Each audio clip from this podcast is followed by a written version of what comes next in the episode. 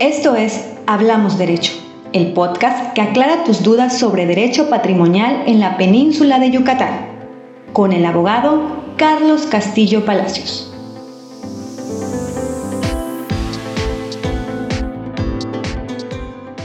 Muchas gracias por escucharnos. Esto es Hablamos Derecho con el abogado Carlos Castillo Palacios. ¿Qué tal, Carlos? Buenas tardes. ¿Cómo estás este día de hoy? ¿Cómo va la tarde? Muy, muy, muy bien. Andamos aquí muy contentos con un nuevo tema bastante interesante que, que seguro les va a encantar saber más de este. Sí, de hecho, es algo que, que luego pareciera, ¿no? Que a las personas que somos ajenas a las leyes, que o sea, si el, si es, si va, si la persona que atiende se dice ser abogado, ¿no? Y me entrega unos papeles en oficio, es legal y ya está, ¿no? Sí, claro, es lo que, como por lógica, ¿no? Si, si estoy contratando a alguien, pues supongo que al menos lo que hace pues, va a estar bien, ¿no? Así lo piensas de, de todos, de abogados y de médicos, ingenieros. Y... Pero obviamente también está este tema, ¿no? Del falseo de documentos y al momento de, por ejemplo, eh, tener, va, que sea una propiedad la que esté inmiscuida con esos documentos, pues yo creo que se adquiere un cierto grado de, de gravedad, ¿no? Y por supuesto, porque el comprometer, digamos, tu propiedad, porque, digamos, lo estás dando ya sea en ventas o en ocupaciones, como los convenios, o en un arrendamiento, el pues si algo sale mal, eh, al final de cuentas puede ser, por ejemplo, si es una ocupación, pues que si no tiene validez tu documento, luego te gastes la vida sacando a una persona, ¿no? Si eh, es, es bastante complicado en todos los sentidos, porque tanto te llevas muchísimo tiempo como también bastantes recursos económicos. Entonces, sí vale la pena aprender aunque sea lo suficiente no a nivel quizá técnico de abogado, pero sí lo suficiente como para poder distinguir cuándo un documento es correcto y cuándo uno no lo es. Sí, oye Carlos, ¿le podrías compartir ¿no? a las personas que nos escuchan una, alguna experiencia que te haya pasado ¿no? en, tu carrera relacionado con este, con este tema? O sea, ¿te ha tocado eh, encontrarte documentos falsos? O sea, un convenio transaccional falso sí, sí me he encontrado con documentos el que además o, haciendo un lado la palabra falso como tal, vamos a decirle que si la validez total que se requiere para que sea válido, ¿no? Documentos inválidos. Ándale. El, ¿en, ¿En qué sentidos? Yo creo que te puedo decir que se dividen como que en dos, ¿no? Porque me han tocado de estas dos variantes o vertientes. Por un lado, tenemos un documento privado, 100% privado, es decir, que no tiene intervención de ningún tipo de fedatario público como notario o como escribano público, sino que literal hace cuenta que tú y yo nos sentamos un, un día por la tarde, firmamos un documento en el cual pactamos ciertas obligaciones y derechos a nuestro leal saber y entender, quizá tú quieres comprado como en la papelería, porque me imagino que algo así podrás encontrar también, y que una vez firmado, pues ya cada quien hace cuenta, imprimimos o compramos dos juegos, tú te quedas con uno, yo me quedo con uno, y tan tan, ¿no? O sea, esa es una de las que me he topado que pues, no tienen la validez que se requiere, y en el otro sentido, o por la segunda vertiente, están aquellos que sí son parecidos a un convenio transaccional y aquí es donde estoy yo que debe poner la atención. Se ven muy parecidos porque tú los ves con sellos de fedatario público, ya ves, viene con el escudo nacional y con alrededor viene el nombre del notario, del escribano, el número y cositas por el estilo. Claro. Y, y que tú juras que es un convenio transaccional con desocupación y entrega con todos los requisitos y que al mero momento resultó que no. Es difícil, pero te puedes dar cuenta porque hay ciertas características. Eh, lamentablemente la gente a veces no se da cuenta y, y, bueno, yo las veces que me di cuenta fue porque me decían de, de un precio, ¿no? Me decían, oye, yo quiero un convenio transaccional que me cueste este, voy a inventar una cantidad porque no recuerdo, pero me dijeron, no sé, 700 pesos, ¿no? Por decirte algo. y empiezas a sacar cuentas y dices, oye, pues si la cuantía vale tanto y el derecho de claro. certificado de la deuda vale tanto y no, o sea, aunque sea gratis, nosotros tendríamos que poner de nuestra bolsa, ¿no? O sea, no, no hay manera, no cuadra. Entonces, ya pidiendo los documentos, porque eso fue antes de verlos, ¿no? Ya pidiendo los documentos para ver de qué se trataba, es cuando te vas dando cuenta de, de que se firmaron otro tipo de documentos aparentando ser un convenio transaccional, en este caso, eh, y, y no uno real. O sea, este tipo de situaciones se podría dar como, por ejemplo, cuando uno se descarga una plantilla por internet.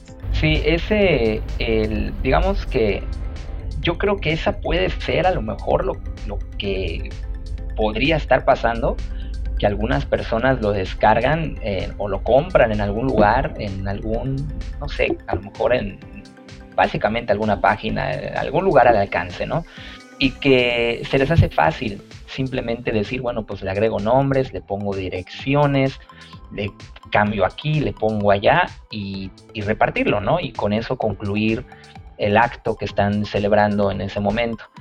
Eh, por otro lado, yo creo, o sea, en la otra situación que te decía que sí parecen eh, convenios transaccionales, se da por una confusión. O sea, por un lado, digamos que un documento puede tener los sellos por una ratificación de firmas, que no necesariamente es una escritura pública, que es lo que te pide para hacer un convenio transaccional. Entonces, ¿qué es una ratificación de firmas o por qué se confunde o, por qué no es válido? Pues mira, una ratificación de firmas, de manera muy eh, coloquial, simplemente el notario público está dando fe pública, valga la redundancia, de que las personas que dicen ser, de acuerdo a, sus, a los documentos, a las identificaciones, que sí son las que están firmando. Es decir, que si yo tengo un documento que dice, oye, eh, Pedro eh, y Pablo se, están en este momento y firman, pues ese notario lo que hace es poner una leyenda que dice que efectivamente vino Pablo y vino Pedro y que firmaron ante él, ¿no? Esa es una ratificación de firmas. Lo que voy entendiendo es que esa ratificación de firmas es prácticamente el confirmar que sí, legalmente, que sí, efectivamente, esas personas estuvieron ahí. Es correcto. Solamente. Pero hasta allá, ¿no? O sea, solo. Hasta allá. Hasta allá. El, grado de confusión está en que el notario tiene que poner, bueno, como parte de sus obligaciones está poner sellos en cada página, la certificación al final. Pero, ¿qué pasa? Que cuando tú tienes un convenio transaccional en escritura pública con todos los requisitos y tienes un documento ratificado ante notario por el otro lado, si no lo observas con detenimiento, tú lo ves muy parecido. O sea, tú piensas que es lo mismo y pensarías que es un convenio transaccional con toda su validez, cuando no es el caso. ¿Por qué? Regresando al tema de los convenios transaccionales, deben ser en escritura pública. O sea, eso nos lo menciona el Código Civil, que viene en, en varios artículos, pero entre ellos los más importantes es el 2111 y el 2114. El 2111 te dice que es un contrato por el cual las partes, haciéndose recíprocas concesiones, terminan una controversia presente o previenen una futura, que en este caso es la desocupación del predio, ¿no? Y el 2114 te dice, la transacción que previene controversias futuras debe constar en escritura pública ante escribano o notario público según corresponda conforme a la ley del notariado, teniéndose en cuenta el interés de que se trate. Eso es lo que te mencionan ambos artículos. Entonces, ¿qué pasa? Debe ser escritura pública. Eso es lo más importante de, esta, de este artículo. ¿Qué significa al final de cuentas también? ¿Cómo identificar que es una escritura pública? Pues es, es fácil eh, porque al principio las escrituras públicas en la página número uno empiezan diciendo acta número, dos puntos, ¿no? Y allá ya pones el número que te haya tocado, porque llevan un orden, y te dicen, en la ciudad de Mérida, pues estoy hablando localmente, el estado de Yucatán, a los tantos días del mes de tanto del año 2021, comparecieron los señores tal, bueno, te dice ante mí, notario público o escribano público. Esa es la redacción de una escritura pública, o sea, viene redactado por un notario o por un escribano y no viene redactado como por un tercero impersonal que no sabemos quién es. O sea, ejemplo, no es lo mismo decir comparecieron ante mí el notario público número tal que decir comparecieron Pedro y Pablo y ya. ¿Ok? En uno sí, digamos que acude y tiene una participación activa el notario y en la segunda pareciera que lo está redactando el narrador de una historia, ¿no? Entonces, oh. esa es básicamente la diferencia más importante, el número de acta y que está redactado con una participación activa de un notario o de un escribano público. Con esas dos cositas, que te digo que lo puedes ver desde la página número uno, ya podrías darte cuenta si es un escribano público o más bien un convenio transaccional o si estás firmando simplemente una ratificación de firmas que no es propiamente una escritura pública, porque una ratificación de firmas no lleva ese tipo de leyendas como número de acta, ni tampoco es redactado de forma activa por un notario. Simplemente al final agregan una leyenda donde dice que comparecieron tales y tales personas y que él da fe que sí son. Esa es básicamente la, oh. diferencia. O sea que, por ejemplo, si prácticamente la nota está al final, es que es, no es un convenio transaccional. Así es. y si necesita ser redactado, ahora sí que desde la óptica del, del federatario público, ¿no? Sí, es, es la participación activa. Te digo que en ambos casos, pues sí tiene sellos y sí tiene la firma de un notario o de un escribano, dependiendo del asunto. Eh, ahí es el grado de confusión que, mucha gente a veces no, se logra percatar. Pero sí hay una diferencia. Una vez que aprendes estos puntos distintivos, es fácil darse cuenta. Solamente es un poquito de, de práctica y vaya, solito se va a dar. Pienso, ¿no? Que a niveles, como tú decías, ¿no? Si uno no sabe qué ver, pues simplemente no lo va a ver. Y me pongo a pensar en cuán frecuentes son, digamos, estos procesos de ocupación y desocupación en, en la ciudad, en el mundo, pero específico, bueno, hablando específicamente de Yucatán, cuánta confusión y cuánto conflicto debe haber precisamente por, por no, no conocer estos detalles, ¿no? Tan elementales como se inicia con la fecha y es el, el federatario público eh, la persona que escribe, ¿no? O sea, lo escribe desde su perspectiva, ¿no? Así es, y el número de acta. Y el número de acta. El número de acta está hasta arriba, o sea, hace cuenta que, que la mayoría de los notarios eh, públicos te ponen en sus hojas, digamos, en sus... Eh, eh, vamos a llamarle sus herramientas de trabajo, porque ya sean las hojas de protocolo o las hojas del testimonio, que es otro tema, digamos, un poquito diferente, pero hasta arriba viene como que el membrete, ¿no? Que dicen, ah, licenciado tal, notario público tal, o sea, eso es como que todas sus hojas vienen impresas así, y abajo viene, pues bueno, lo impreso, el contenido, ¿no?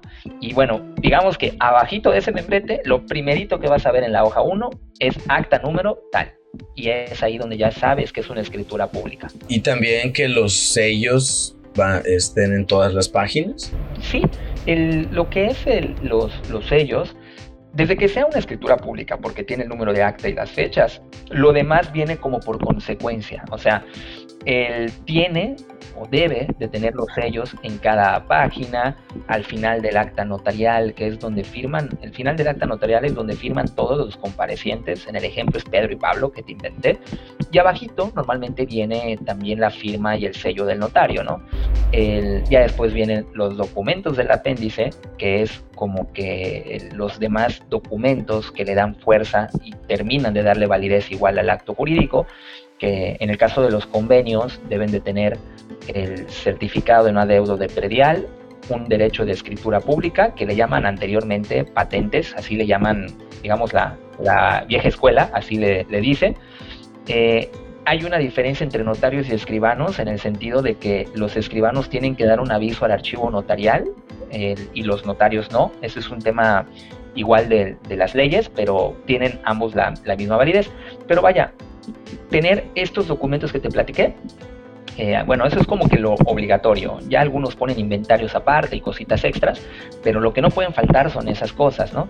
Y eso es lo que se le llaman legajos, del, lo que son los legajos del apéndice, los documentos del apéndice, y que vienen también sellados, vienen firmados, o sea, todo eso es como consecuencia de ser escritura pública. Me queda claro, prácticamente si, se, si ya cumplió desde, lo, desde la primera página, consecuentemente, pues va a cumplir, se espera que cumpla con todo lo demás. Es correcto, sí. Y ahora, ¿cuál sería la consecuencia de no darse cuenta a tiempo? Pues mira, el, tema es que si no te das cuenta o, te confías, digamos, de, de más, es que el documento podría no ser eh, válido, o sea, si no, vaya, si hicieron algo que no era válido al principio, pues no va a ser válido de repente, ¿no? O sea, va a ser inválido durante toda, toda la vida del documento. Entonces, el problema es que te topas con muchos obstáculos, y te estoy hablando de obstáculos económicos sobre todo y obstáculos de tiempo, porque un convenio transaccional por ley en el Código Civil también te dicen que ya es una cosa juzgada, es decir, que es algo que ya no puedes ya no puedes defenderte contra él, es una cosa juzgada, es una cosa que ya se dijo, digamos, es como que eh, ya es como la palabra de Dios más o menos en la religión, ¿no? O Entonces, si ya está, está, si está resuelto por adelantado, ¿por qué perder tiempo resolviéndolo otra vez? Exactamente, entonces ¿qué pasa? Los tiempos de la ejecución del desalojo, que viene siendo la ejecución de esa sentencia, digámoslo, los tiempos son muchísimo menores. Claro, no al grado a lo mejor de otros países donde son casi casi como de, a lo mejor en, exagerando un mes, si no es que menos, ya lograste el desalojo. Sí tarda más, por supuesto, pero el no tener nada o el firmar otro tipo de documentos te lleva muchísimo más tiempo. O sea, para darte una pequeña escala, digo, nosotros no vemos necesariamente juicios, sino que es todo esto lo que te voy a platicar ahorita, es más bien de pláticas con colegas que se dedican a juicios. Eh, ellos me dicen, mira, eh, si tú tienes un convenio transaccional, pues el desalojo te puede tardar, la mayoría me dice seis meses, un año exagerando así feo, feo, ¿no? tratándose de firmando un arrendamiento, puedes tardar de 3 a 5 años en promedio. Y, no teniendo nada, por ejemplo, imagínate que simplemente a lo mejor, eh, como puede ser el caso que me platicaste, que no te diste cuenta que no era un convenio transaccional, o que por confiado, ¿no? Pues resulta que vino el mismo Pablo, le dijo a Pedro, oye, somos amigos de la primaria, échame la mano, voy a vivir un rato aquí, y que le dijo, va, entra y resulta que pues luego no fue como decían que iba a ser, ¿no? Y te fue muy mal en la fiesta. Entonces, pues pedir el desalojo ya no se hace por un arrendamiento o por un convenio, ya es otro tipo de juicio en el cual básicamente tienes que demostrar que eres el dueño, que el otro no tiene ningún título para estar viviendo allá, o sea, básicamente como que casi casi un paracaidista, y que pides eh, pues el desalojo, ¿no? Entonces primero ganas el juicio, luego logras el, digamos, la sentencia, que es donde empieza el convenio transaccional en esa sentencia, y luego pides el desalojo. Entonces ese sí te puede llevar a lo mejor de 5 a 10 años, que es lo que dicen la mayoría de los, de los abogados. Dependerá muchísimo, claro, de, de, la diligencia de los abogados, porque yo creo que hay abogados que realmente están muy pendientes, o sea que sí, les, sí lo hacen no solamente por trabajo, sino con amor, digamos, a la, a la profesión y que hacen o dejan bien a los abogados que están pendientes, que ven, dan vueltas y vaya, que, no es el típico abogado que te cobra y desaparece, ¿no? Sino que sí está realmente pendiente de tus asuntos y que se va a llevar muchísimo menos tiempo. Pero pues también los otros que luego, pues, como te decía, cobran y desaparecen y que te puedes llevar la vida entera esperando a que desocupen un predio, ¿no? Entonces sí es recomendable tener un convenio transaccional en el sentido como te decía, de tiempo y de dinero, porque es más caro, obviamente, los demás a comparación del convenio transaccional. Wow, la verdad es que es una.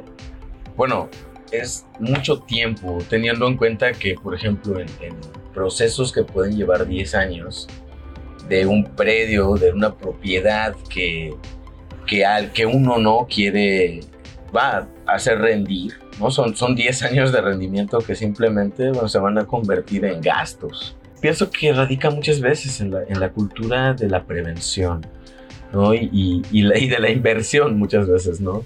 Obviamente en, en, un país como el nuestro, el cuidar, ¿no? Los, los pesos es, es importante, pero muchas veces por cuidar los pesos que tenemos en este momento, descuidamos los pesos que hay, bueno, a futuro más bien, ¿no? Carlos, ¿alguna recomendación que le puedas dar a, a las personas que nos escuchan, ¿no? A la hora de, de, de verificar, de hablar de la validez, qué decirle a su abogado, ¿no? O sea, o cómo verificar qué hacer en caso de encontrarse con un documento no válido. Pues yo creo que lo principal, la primera recomendación es aprender a identificarlo, ¿no? O sea, primero que nosotros como usuarios de estos servicios legales sepamos distinguir cuándo es un convenio transaccional y cuándo no lo es.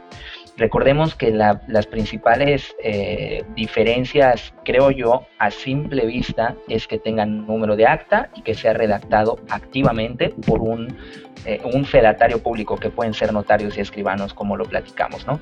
Eh, teniendo esto, ya y sabiendo identificarlo, pues bueno, ya lo demás es, oye, pues a lo mejor tengas tú, o sea, si quieres hacerlo con la misma persona, porque a lo mejor ya lo pagaste, ¿no? O sea, quizá diste un anticipo y, luego pues resulta que te mandan un proyecto que no era un convenio transaccional o al menos aparentemente, pues quizá no te puedas dar el lujo de cambiar de abogado porque ya lo pagaste, pero a lo mejor ya se lo puedes exigir.